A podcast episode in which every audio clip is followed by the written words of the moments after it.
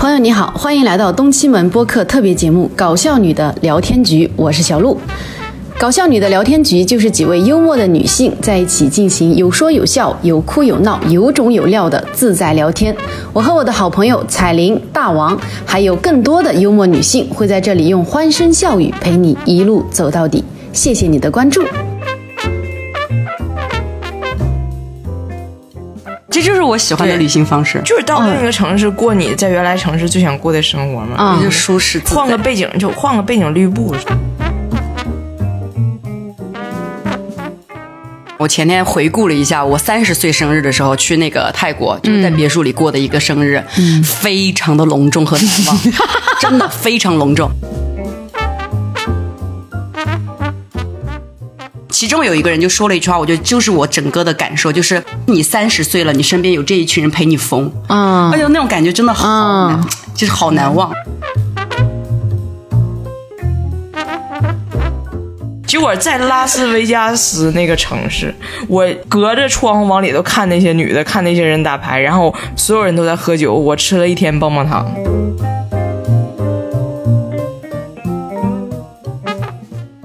结果我妈在里面特别就是自得其乐，嗯。就是一个非常认真在看的观众，然后嘻嘻哈哈跟我哥们儿他们就是聊天，然后说说哎这个这个有点黑，有点黑，我自己在旁边特别尴尬。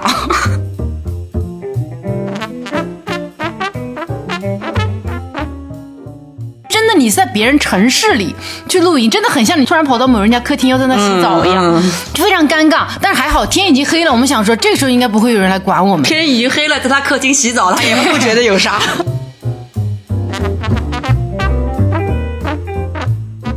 大家都想不到吧？潇潇是第一名，他真的当时非常努力。然后当时我记得，我当时已经膝盖已经磨到不行，非常非常痛。然后我就坐在那个车上，然后当时马老师好像也中暑了什么的，我们就坐那个车走。然后我就看到窗外的潇潇走得非常快，非常快。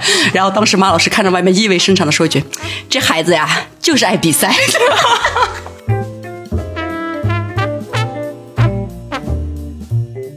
我现在想，穷游是为啥能体会很多这个城市？因为我没处去。就我我们 没有地方，就不能去那些对花钱的所有地方，你想，我想在那儿待一会儿，你都得花钱，所以导致你一一直在行走中。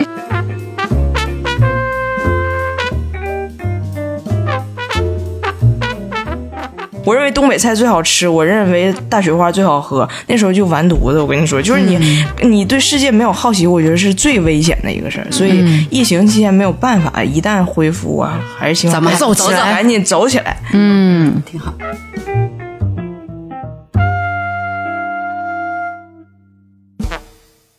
各位东七门的听众朋友们，你们好，欢迎收听搞笑女的聊天局。今天我们聊天局的三位局内人呢，分别是彩玲、Hello，我是彩玲。大王、Hi everybody，小鹿，大家好。哈现在呢是北京时间二零二二年五月份，我们三个人齐聚在北京市朝阳区。啊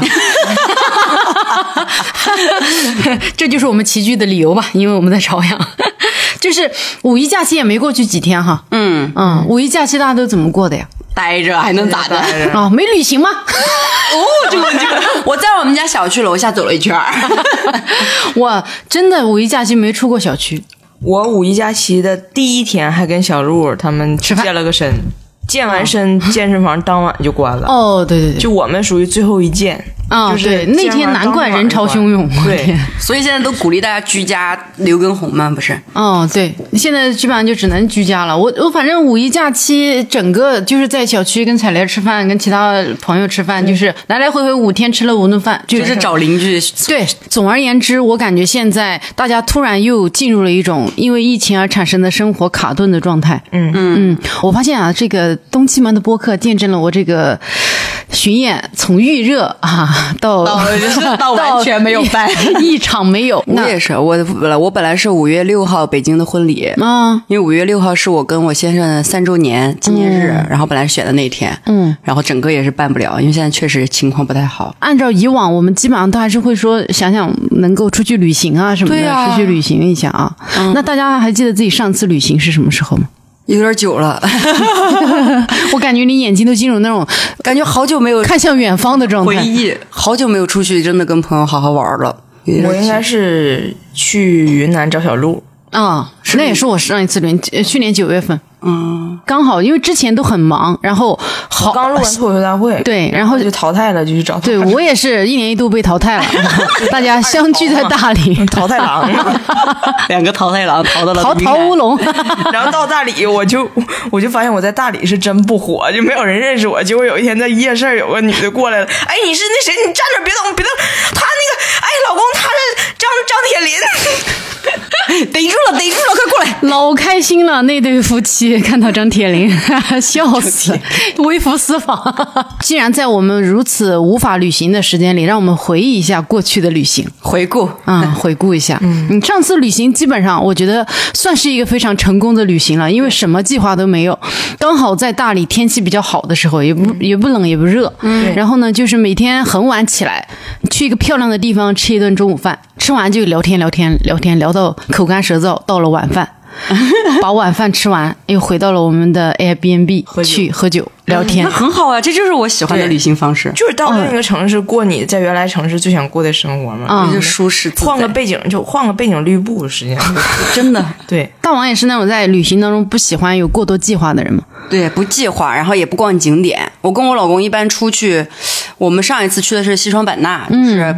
本来说哎也安排了几个景点啊，然后就说要多去走走呀什么的，结果到后来你发现你自己哪儿都没去，每天就是就是跟换几个朋友喝酒，然后就聊天喝酒，然后哪儿也没去走，嗯。啥也没看见，就一直待在酒店里。就是在酒店。我的旅行经常都是就是在换一个城市的酒店里面喝酒，和朋友聊天。但是你回忆起来，你会觉得很还是很快乐，嗯嗯，主要是基本上换去的地方风景啊什么的都挺好的，对。所以这个会让你带来一个很舒适的放松的感觉。我感觉在北京其实很难放松，哎，因为你会觉得这是一个属于奋斗的城市。啊，对，真的。你就该在这儿工作，哎，但是你去到的那些地方，其实你看，咱北京在北京，你也会找朋友聊天和喝酒，但是你的整个情绪感受是不一样的。对。对，以前还能去那个萨瓦迪卡的时候，嗯，都是就是在海边。大家朋友们一起凑点钱拼一个别墅，对吧？就在别墅里面，天天就是聊天喝酒，自己嗨，嗯，现在感受可放松可好了，就感觉好像你的世界就是变成了一个小小的这个地方，嗯，就啥也不用管哎，。只要有朋友在，我觉得只要旅行当中风景好，朋友在，对，就是最好的旅行。我想到旅行，我前天刚好前天讲这个旅行，我前天回顾了一下，我三十岁生日的时候去那个泰国，就是在别墅里过的一个生日，嗯非常的隆重和难忘，真的非常隆重。因为那年就是一个算是一个小有计划，嗯。就是我们知道我去我们去这一趟是我要过三十岁的生日，然后就是身边有一些非常爱美的男性和女性朋友，嗯。好，我们就说我们要办一场选美大赛。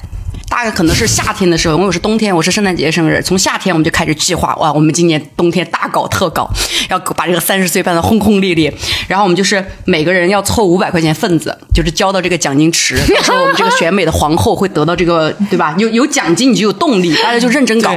在这半年里面，大家。每个人会购置三到四套的行头，那个晚会办得非常的隆重，是有各种的。我是主持人，啊是有开场的。哎，你主持人，你参与选美吗？哦，我不选美，我就是主持。对我当时给自己准备了一套非常漂亮的蛾子装，就是一个彩蛾子，那不叫蝴蝶吗？对，一个蛾子就很性感的那种，就是像比基尼一样的彩，非常好看，真的。我现在看起来我都觉得哇，有照片吗？想看？有，我待会儿给你翻啊，真的很好看。然后每个选美皇后他们会准备三到四套，因为前面是有那个第一轮是亮相，嗯，第二轮是才艺展示，第三轮是那个机智问答，就是跟选美那个一模一样，嗯第四轮是映照。然后我到现在翻看每一个人出来的每一身行头，我现在在那个电视上看，我都会哇哦。他们真的好用心，因为当时我后来不知道是每个人去的时候，他们单独拿了一个小的行李箱，是就是秘密的准备的。这小半年里面，每个人的几身行头是完全没有给彼彼此知道的，就不能看到，拿一个小的行李箱带过去的。你知道有多复杂吗？有那种就是往往天上冲的那种，就是各种毛头饰、羽毛，就全套的。带化妆师去吗？这得自己画自己，画那种各种这种红色、绿、亮片蓝色的那种睫毛，哇塞很夸张，好用心啊！很用心，而且每个人当时就是参赛的那种程度，是认真把它当成一个比赛在看，就是比赛在参与的，认认真真，包括他们的才艺展示和他们的那个，有人展一展示了一些啥呀？就是一些舞蹈，一些个人吹笛子呀什么的。那不就是穿的更性感的儿童节吗？哎，就是很认真的准备，包括他们的那个参赛感言啊，什么各方面。哇，你们是真的办了一个大型活动哎！大型活动，而且我们连摄像，就是比如说某一个朋友，他是专门负责摄像这一块儿，都非常专业专业。因为有一趴非常好笑，是嗯我们每个人不是要打分嘛，都认认真真在斟酌的。然后镜头一转，他们选美的人在那儿嗑瓜子儿，就是你还能拍到后台的一个反应。太专业了，这是在练兵啊！真的很好笑，到时候给你看那个，哎呦视频我忘了我有没有。想看我等疫情过去，你再再再搞一次吧整次呗。我跟你讲，真的会很难忘，因为那天我非常开心。然后那个视频，我前天回顾的时候，我最后有有一段我哭了，就是他们有一个人拿了奖之后，别的人又要发表那个感言的时候，嗯其中有一个人就说了一句话，我觉得就是我整个的感受，就是你三十岁了，你身边有这一群人陪你疯，嗯哎呦，那种感觉真的好难，就是好难忘。嗯嗯嗯，哎呀，真羡慕。嗯我就感觉跟他一比，我的生活过得好严肃。你跟谁比，你的生活都都更严肃。这怎么个 怎么个严肃法？没有，我就是感觉我作为一个做喜剧人的，但但是我真的是，你比如说什么旅行啊什么的，我每次旅行都好中规中矩，除了吃吃苦之外，没有什么过多的色彩。像这种，比如说大家一起玩，我突然想到了，我周围的人的好笑或者好玩的方式，主要就是靠这张嘴。对，你们是语言的幽默，对对和我朋友一些肢体的滑稽是有区别的。对他们的舞蹈真的整个非常大放异彩，什么倒过来呀、什么的。天哪！人家是就是灵魂的绽放，咱就是哎呀。刷嘴皮子，对啊，彩玲有什么印象深刻的旅行吗？我有一个非常遗憾的旅行，就是我特别喜欢的一个城市拉斯维加斯。去了美国之后，我婆婆是属于那种特别不喜欢这这种地方的，她认为就是伤风败俗。哦然后我就想去，她就跟我吵，就不要不去。后来我自己就是拿着那个就对，就自己买了个最差的那种汽车车票就去了，然后我老公跟着我去了，我俩到那儿我贼开心。我以为他们所谓的美国二十一岁以下不许沾这些东西是就一说法而已。我觉得我长得也是成年人，不至于是会有人跟着我。嗯就我忘了在那个国度，我长得确实不像成年人。小朋友，哎呀，我就拿，因为我当时还差二十多天，好好像二十多天，二十一岁。嗯，没想到我进哪一个赌场都有警察跟着我，，哦都会有人卡，然后让我出示证件。我当时有时候还想，要不然就玩一个心理战术，就证证件咔贴在他的脸上，然后结果他说：“你这不没到吗？” 就真看他也很闲。结果在拉斯维加斯那个城市，我隔着窗户往里头看那些女的，看那些人打牌，然后所有人都在喝酒，我吃了一天棒棒糖。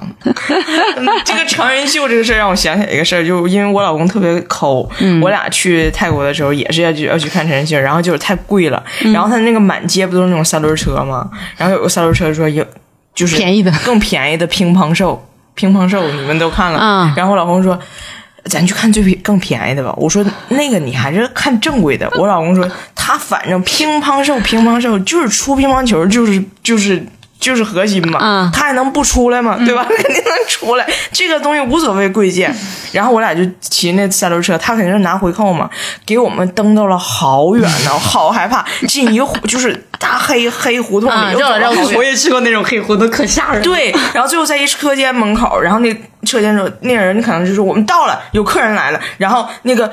漆黑一片的车间，啪出一个霓虹灯，就是乒乓手，哦就然后突然开始干活了嘛然后里边就一个乒乓 girl，就乒乓，嗯就是女孩儿，然后在那吃盒饭呢，就是来客人了，我在那等一下，然后马上就准备上台了，好心酸，我当时觉得好心酸。哎呀，像个像个报那个工地工人一样，在那儿吃喝的。哎呦，客人来了，有客人来了，赶紧去换装，戴上假发。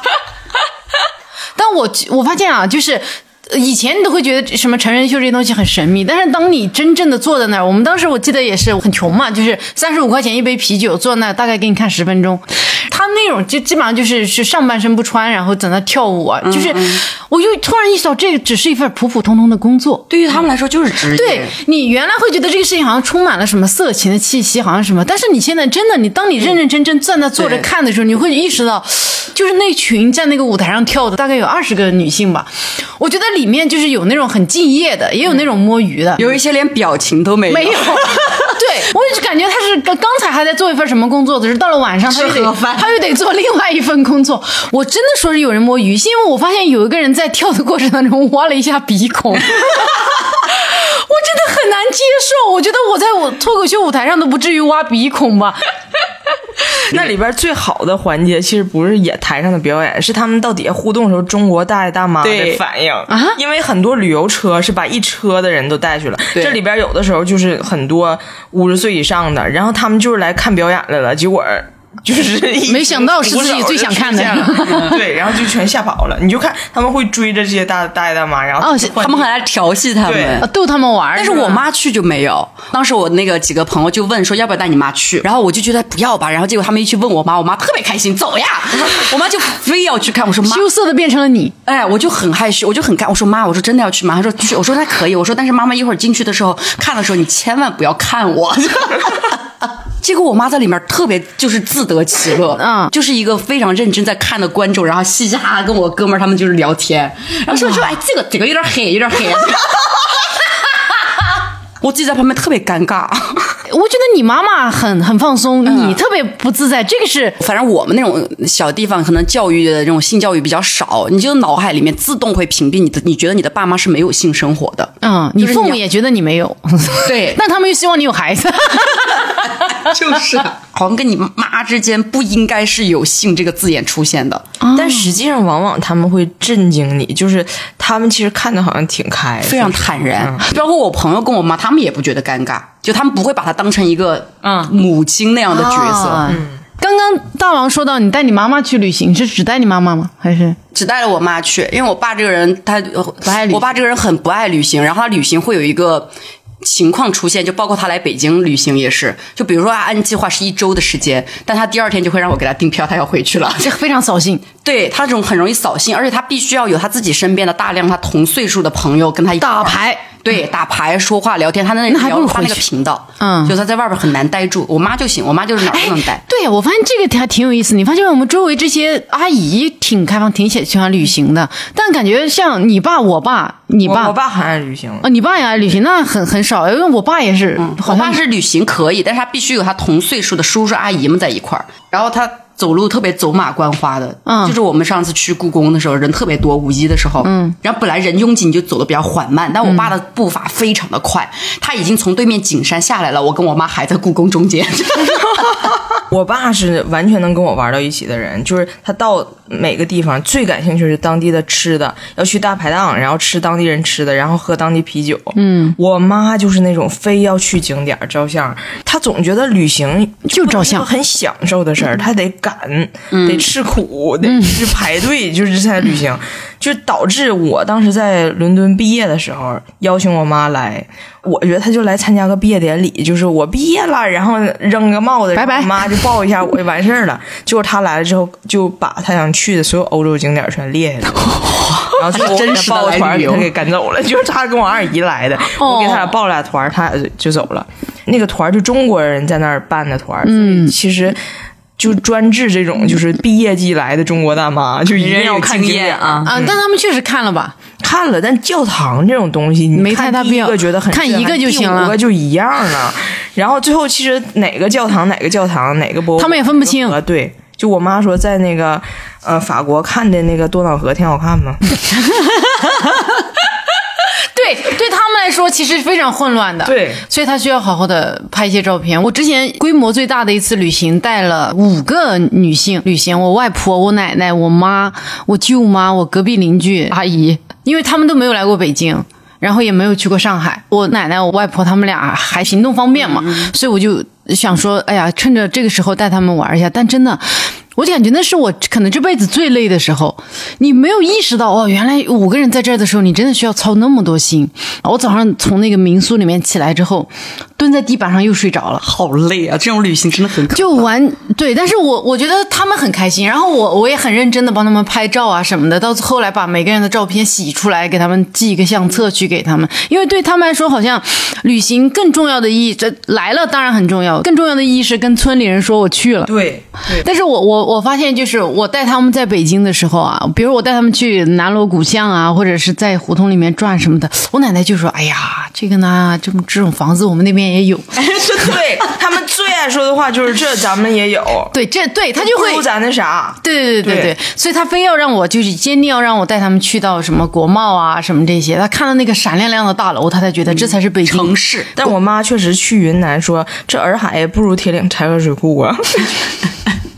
后来发现我俩被人骗了，带的去的是小洱海，不是真正的洱海。真是去了个假的地方。对，但我妈经常干这种事儿。她是一个非常精明的女商人，但是一旅游就被人骗。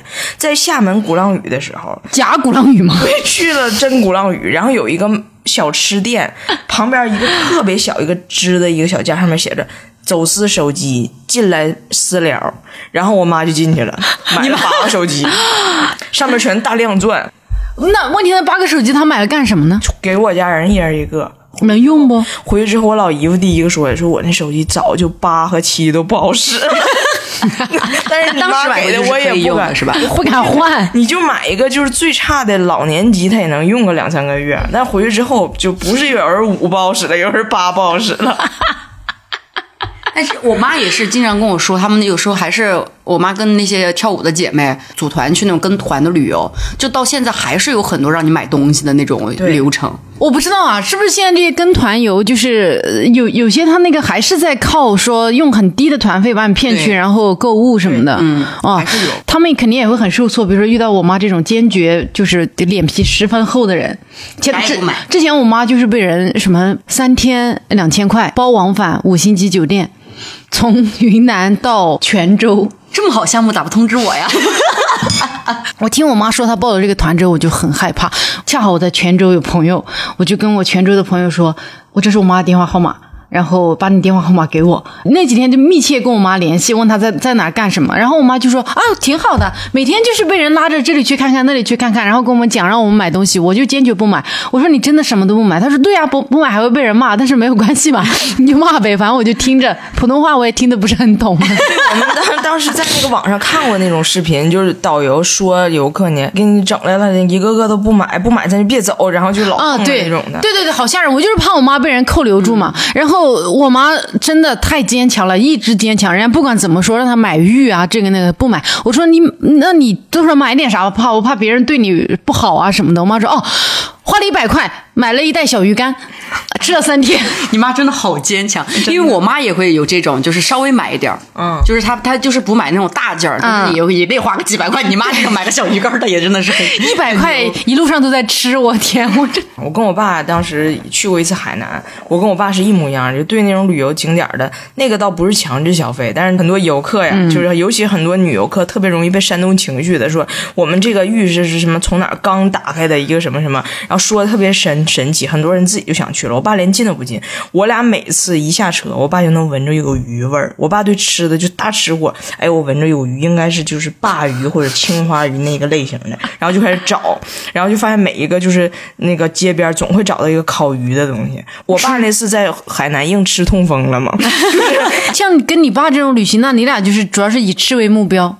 对，然后他也对人文的东西，就是就是他对大景点没啥感觉，但如果你说小哪个茶馆曾经说老舍在那儿待过，哦我爸肯定去待一会儿去，也是装乎乎的在那儿啊，这个啊方方面面的。以前也想着带父母旅行，也带过，但是我其实没有带我父母两个人去旅行过。挺想以后能够带他们去玩一下。我是没办法，我觉得我们父母那一代对天安门还是很有执念的。嗯，然后呃，是今年开始吗？露营非常非常的火，还是已经火了很多年了？我感觉好像是今这两年尤其火。对，疫情嘛，就很多旅游的方式都没办法实现了，那就只能露露营。对对对，你们对露营有什么感觉吗？我老不喜我不喜欢，是我对露营也是非常有阴影。我记得我印象深刻两次，一次是去那个野长城，欢，叫野长城，就是那种野长城，没有被国家说旅游景点那种地方，就是已经非常破败，根本没有人修整的那些地方。那修其实就山上，其实就是山上。然后当时是跟我男朋友他们，他们就很喜欢去探索这种地方，但其实对我来说就是深山老林，我觉得非常不喜欢去。然后你要背着所有的设备，然后爬到那个地方，然后再找一个稍微平坦一点的地方，把那个露营的东西给它扎在那儿。我们我记得我第一次露营就晚上下雨。我就特别崩溃，就是你根本就睡不着，你你明显感觉就是你觉得水要从从你的身边流过去，对对对，就是那个所有的雨点感觉打在我的脑海里了，我就特别难受，就一整个晚上非常清醒。第二次露营也给我留下非常可怕的阴影，就是当时是跟着一帮朋友，我们打算十一去那个内蒙旅行。我在这在此告诫大家，千万不要有什么说走就走的旅行，往往都会被自然环境打得披头散发。我们当时就是没有任何计划，直接找了一个叫我到现在都忘了那个草原叫什么，就觉得嗯这个地方应该不错，叫什么茶布什么类型的啊，我现在真的忘了。然后我们开到那儿就不知道该在哪儿露营，我们也没有订酒店，大家是在车上是放了一些设备，但是等到了那之后。就环顾四下，那不就是人家一个正常的一个城市吗？你到底在哪儿露营啊？哪儿扎营？对，你看人家水泥地板，你也插不进去嘛，你这个 这个钢针是吧？然后后来终于又开到偏僻一点的地方，我们也去一个地方吃饭，人家说我们这边不让露营，我们这边也没有露营的场地，但是已经很晚了。而且我们自己没有料到的是，当时的十月份在内蒙已经非常冷了。我们当时准备了三天的衣服，结果三天的衣服全都放在身上了，太冷了。然后我们到那之后，就是你下那个车，然后准备找地方，没有任何地方可以露营，就真的你在别人城市里去露营，真的很像你突然跑到某人家客厅要在那洗澡一样，就非常尴尬。但是还好天已经黑了，我们想说这个时候应该不会有人来管我们。天已经黑了，在他客厅洗澡，他也不觉得有啥。对，他天亮了，我们就收起来，然后我们就到了那个城市旁边一个，你知道那个地方是为什么会有土吗？是因为那儿人家要建房子。然后有很多人拉了很多沙在那放着，我们想哇，有两个大沙堆，那么我们就在那个沙堆后面躲着扎营。被人运走了？本来准备了四个帐篷，太冷了，扎了在人家修房子的沙上面，大概扎了两个呃三个，然后哇冷的，就是你晚上我感觉零下十多度，你着急忙慌，其实地也非常的凹凸不平，你整个一晚上睡着又冷，我整个人就像一个弓箭一样，这样挺着躺在那个地上，完全没法睡硬邦睡觉。对，然后我这还不算最可怕的，因为我们还带了条狗。然后呢？对，一条小土狗太可怜了。就是当时我男朋友跟另外一个男生，就他们两个男生，他们两个男生睡一个帐篷，然后两个人太冷了，说嗯要不咱们一起睡一个睡袋吧。两个男生睡一个睡袋，那狗冷的不行了，一晚上都在叫。他们又把狗塞到了睡袋里面，跟他们一起睡。最可怕的是我的，我们在那睡到半夜，有车来了，就是我们突然怎么有那么多大灯，然后我们有完了完了完了，泥沙了 完了有人要把我们赶走了，结果人家是来放沙的。我们好担心，危险啊对，好担心，就他们要放沙把我们给埋了。然后我我对我男朋友跟另外那个男生吓死，赶紧拉开那个帐篷出来跟人招手，说这里有人，有人，有人。还好人家把沙放在旁旁边，也没赶我们，然后就走掉了。那还行从那之后再没露营过了如。果真被盖住了，多少年之后被人挖到，你男朋友和那个男的还是一对美美好的情侣呢？我的天呐，这两具尸体放在一起，紧紧相拥。果然爱养狗还有条。我对露营也没有什么好印象。我们那个叫露营嘛，就早年米未有一次走戈壁，走戈壁大团建，走路？就是完全在那个敦煌戈壁走路，就是走走三天，走三天，然后夜里走到哪儿在哪儿扎营，就在帐篷里面你们要背着所有的东西，我们背的比较少，因为有大部队帮你们运那些大的东西，但你身上你你日常的补给啊什么的，还有你的食物啊。行李都在自己身上，天哪，非常可怕。那就是一醒就要走呗。对，一醒就要走，然后而且没有地儿洗澡，因为三天三夜嘛，没有地儿洗澡，然后也你知道女孩子就是那个个人卫生啊什么的、都很麻烦处理。砥砺前行这个口号每天都像耗子一样来喊我们、督促我们。然后，但是我们那我们那个艺人，就是你也知道，就是当年就是潇潇啊，他们什么都就是我们都还比较娇气一些。啊然后潇潇又是一个非常要漂亮、要干净的男孩儿，然后每天早上醒来，他就想用那个水洗洗脸、洗洗那个头发什么的。但因为那个水的资源非常少，是大家运过来的，就是那是给我们喝的水，就不让洗。然后他说，潇潇到现在后来跟我聊起来，他说我到现在都记得我早上起来洗脸，马老师站在旁边看着我用大家的饮用水洗脸的那个表情，觉得我真的是一个很不自爱的艺人。我跟你讲，植中老师太好笑了，这个，嗯，因为大家都知道植中老师的脚非常大，嗯然后呢，我们不是要穿那个走戈壁的戈壁鞋吗？嗯，然后当时我们就一直觉得很心疼他，他好像是买了一双很小的鞋子，没有买到合适的码，走到脚都已经走烂了，磨出血泡了，我们就一直上面申请，我们抗议，我们说能不能让他歇一会儿，能不能给艺人舒服一点儿？然后后来那个黄志忠跟那个颜如晶说，不要再跟他们说了，我是故意的。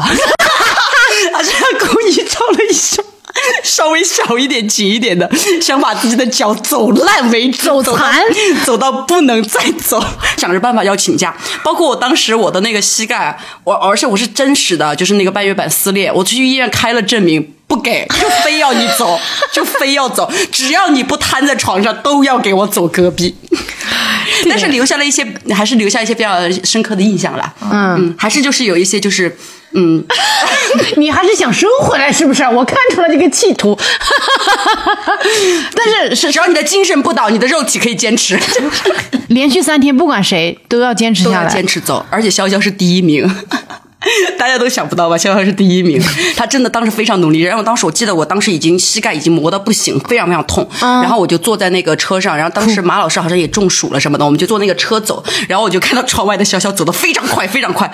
然后当时马老师看着外面，意味深长的说一句：“这孩子呀，就是爱比赛。”然后肖潇说：“他就是想。”快一点结束这一切，他脑子里面只有一个想法，就是快一点，快一点结束他，结束他。对他第一名。哦，没有想到哎，很多故事完全没有想到。那问题是你们要自己自己扎那些扎营不会，也有专业人。那我们要稍微就是也要动起来，你不能看到这个人在偷懒，因为当时你知道大家在一起，集体意识非常重，你不能就是好像自己是懈怠的，嗯，嗯，就是不要太偷懒那种，反正你再动起来就行。晚上冷吗？冷。荒漠又很冷，扎的营也透风。然后当时我记得我跟颜如晶最早的友谊就是从那个走戈壁结识起来的，因为当时夜里面没有灯嘛，也没有路灯什么的，很黑。然后就是只有那个土刨的厕所，就是还还是有点距离，不可能按那个。对我每次夜里上厕所他就陪我，然后他上厕所我陪他，就这样慢慢的建立一个初步的友谊。他说的这个就是在一个集体里，你不能显得自己太闲，这个事儿永远是我，我就是那种人，就是显得很闲的吗？啥也不干，然后但是我一定要显。着自己也在参与，就是这活儿你要是不干，我肯定不干。但是你要是干，我肯定哎没事，我来一会儿，一会儿我我就我就我我就整。但是没有人会等着我，然后他们就会开始，然后大家开始的时候，我肯定就是很臭不要脸的搭手往上一搭，哎哎，然后你就看搬一个东西，永远我在四处转，就我照着这绕着东西就是哎哎那个啥对对对，手无处安放，其实啥也没干，我就是那种学废了学废了。我因为我总是被人说说，哎呀，你那个不应该那么整，因为我就干活什么的，好像就完，我就觉得那我还不如不干事，所以我永远都是装。但是这个露营这个事儿，我也我也露过啊，就是有一次我跟我老公那谈恋爱的时候去黄山，然后到了山顶，说黄山可能有美丽的日落，但是我俩啥也没看见。然后说那如果没看到日落的人，往往能看到美丽的日出。嗯，然后我俩就想那就在这待一晚上看日出。结果那个宾馆。标间的宾馆都是三千以上，我俩就是不舍得。我说要不然就下山吧。我老公说不，肯定能看到美丽的日出。然后最后租了一个露营那种帐篷，三百块钱。嗯，然后我俩还想就是那行，那就浪漫一下吧，就是在黄山顶上。结果晚上开始。刚扎上营就开始下瓢泼大雨，然后晚上三只大野猫咣咣就是凿这个帐篷，你就看《甄嬛传》里闹野猫没？完当时我看很多弹幕还说，一被一个猫能吓成啥？那不那是属于牛啊，就是那个猫老大了，野猫可真是老大，咣咣就是那很那那么大的猫，那就很像什么小型老虎这类型的了，它很大，特别吓人。而且那种猫，如果它真的挠坏了，你完蛋，完蛋，它它可不是那种你根本搞不过它，它撸你吧。我就对对对对对，我回家就回来就分手了，就就感觉跟他一块出去旅游也太穷了，就是 那时候他也穷，我也穷，嗯，不是说因为一个物质条件去跟一个人在一起，但是你确实没有想到外国人那么穷，传说中他挺有钱的嘛，太穷了，一直是你在补贴，对，哎呀妈呀，完我跟他一个帐篷，他还狐臭。你老公，我刚开始觉得他就是臭，后来我看他们都那味儿。就是他 什么？他们都那边展开讲讲。他家人都那味儿，就是他家人在早上不喷那个止汗剂，出门之前，每个人在我身边过都感觉身上飘着一朵云，就是那就是罩在一个味儿里头，你知道不？就他这他们就是那样子啊，他们好像是分泌汗液也更快，新陈代谢也更快，然后就出。嗯，彩莲刚刚说这个非常艰苦的这个旅行，我也想起来，我以前基本上每次游的还挺穷游的。那个我记得之前我跟我男朋友两个人去那个韩国旅行的时候，就一直住青旅嘛，就还算计别人，老觉得说，哎，咱俩你说他那种什么男女混住的，我们一人订一个，然后总总能算计说，就是最后让这个房间里只有我们两个人。比比如说大家都不愿意住上铺，如果我们把两个下铺占了，是不是这个房间就是只有你四人四人的房间就只剩我们俩了？想多了哇，真是想的天花乱坠。缺穷人。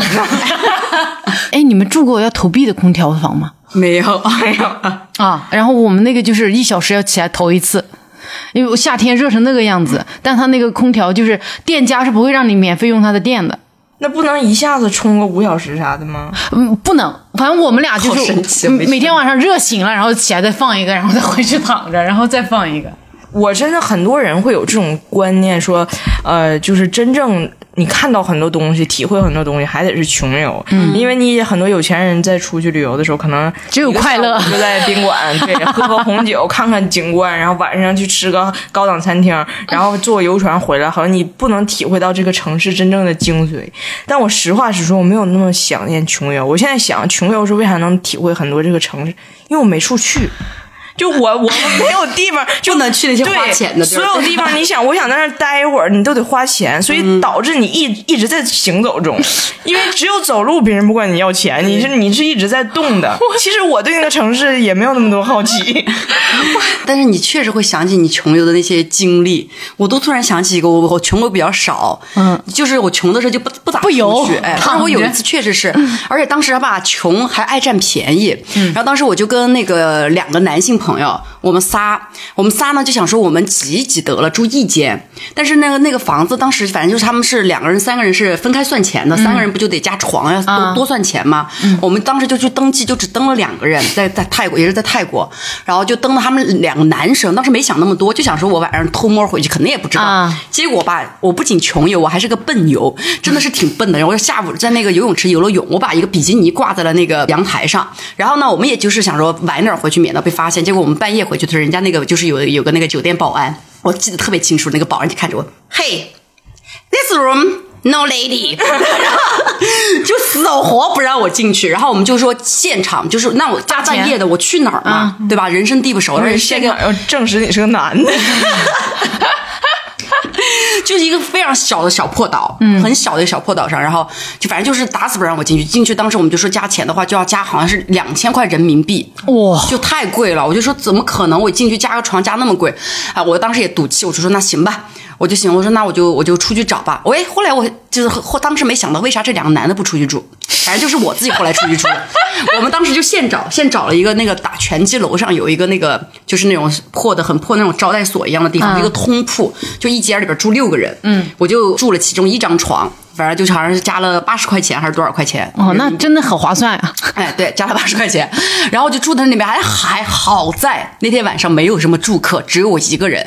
但是大通铺大通铺，我一个人睡了六节六个床。但是那个地方环境就是特别破，那种那个泰国不是有好多虫啊，啊各种的，就是各种虫啊什么的在里边爬呀、什么的。嗯然后我印象深刻的点还是在于我当天晚上还来例假了，我痛经痛的非常惨，就是痛的在那个房子里面呕吐，就是你又呕吐又呕吐胃呕吐物的那个味道，然后到处又是虫在那儿爬，所以我印象非常深刻。我到第二天醒来，他们俩来。来探病就知道我那个不舒服了，半夜来过来看我，我才想起为啥不是你俩出来住呢？我到了没明白。他们说：“哎呦，我也没有想到。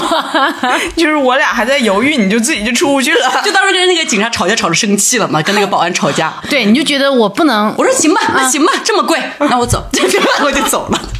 哎，我突然想起来啊，就是在旅行当中为了省钱干过的这些事情，我非常印象深刻。就是我们当时买那个廉价航空的机票，因为他那个托运啊，你比如说你手里的行李，他是要给你量，他要称。你只能带五公斤的，你再超他就要要你钱。联航就是非常卡的非常非常死。然后我我那个就明显超了，然后我那里面有书，我有三本书，我就把它一一的插在我的裤子里，你知道吗？就是这个裤 你你是有多瘦？那裤子是对多，就是这样，三本书嘛，你就这样，这里塞一本，然后后面塞一本。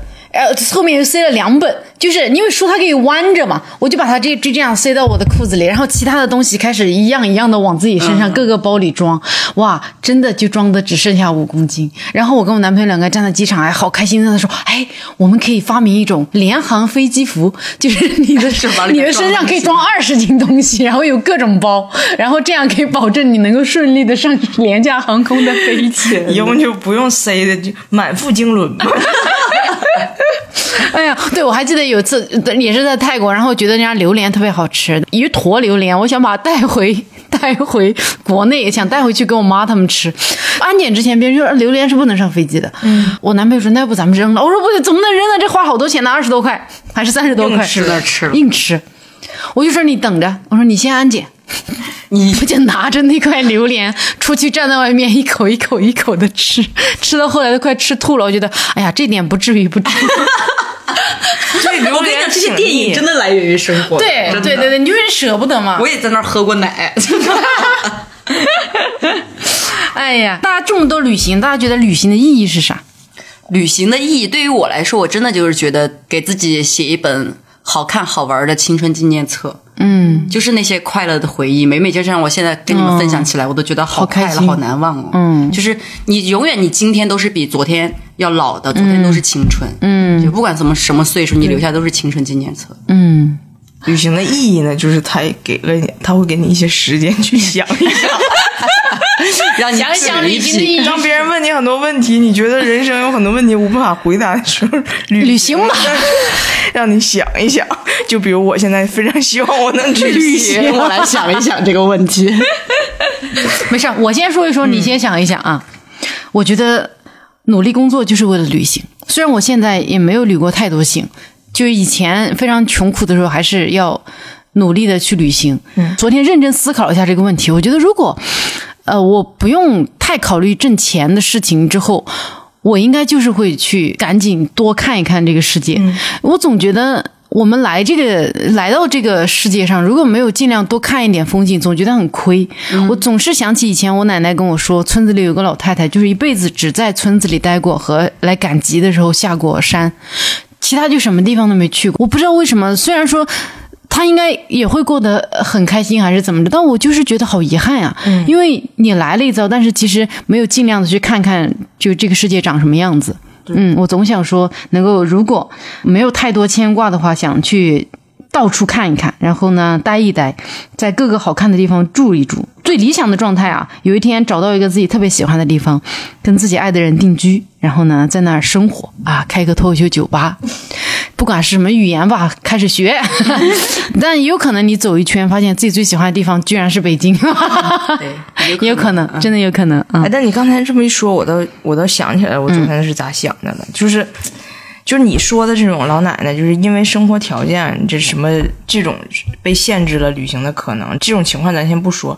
就是有能力出去旅行的，我只说这种情况，我觉得只要我还想出去旅行，这是一个特别能试验我这状态的一个事儿。就我发现，就是你对世界的好奇，呃，很大程度上展现在你到底多想，就是不管你现在生活多安逸，你多舒适，你还是想去别的地方看看。我如果哪一天我会说出，就比如我姑和我姑父那种话，就是铁岭多好啊，就是我上哪儿上哪儿去遭那么遭那嘴，上哪儿能有啥不一样的？山哪儿不都一样吗？能有啥？如果我一一说出这个话。那就说明我其实就是肯定人生开始走下坡路，就我世世界别的事已经没有好奇了。我认为东北菜最好吃，我认为大雪花最好喝，那时候就完犊子。我跟你说，就是你、你对世界没有好奇，我觉得是最危险的一个事儿。所以疫情期间没有办法，一旦恢复啊，还是希望咱们走起来赶紧走起来。嗯挺好。好的，呃，希望大家都在人生的旅途中找到旅行的意义。啊、各位亲爱的朋友，无论外面的世界怎么样，希望在我们这里呢，是一个能让你躲起来的角落，一个让你放肆大笑的角落。有太多的事情我们无能为力，但我们会努力保持这一点点让你放肆的自由。我们下一期见。拜拜一。起见，以后那个结尾多听一听小鹿啊，他是写下来的。念的多好呀，给他点掌声。拜拜。